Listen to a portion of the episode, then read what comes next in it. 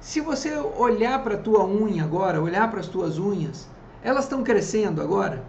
Provavelmente você vai dizer não, ou eu não estou vendo. Não dá para ver a unha crescer.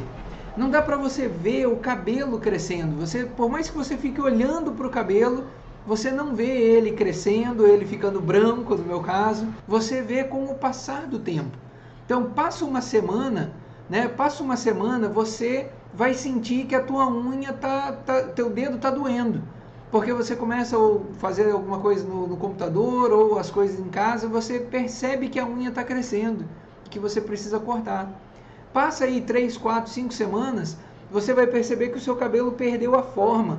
Eu sei que o cabelo está crescendo, que está me incomodando. Eu preciso cortar. No casamento também acontece assim a gente não percebe que o casamento está piorando. E de repente um dia você está reclamando, você está murmurando ou você está chorando por conta de dificuldades no casamento que você nem viu aquelas dificuldades aparecerem, porque a gente não percebe qual foi a origem do problema. Então, se você não está melhorando, você está piorando. Então, por isso que eu disse, você precisa ter uma meta para o teu casamento nesse ano.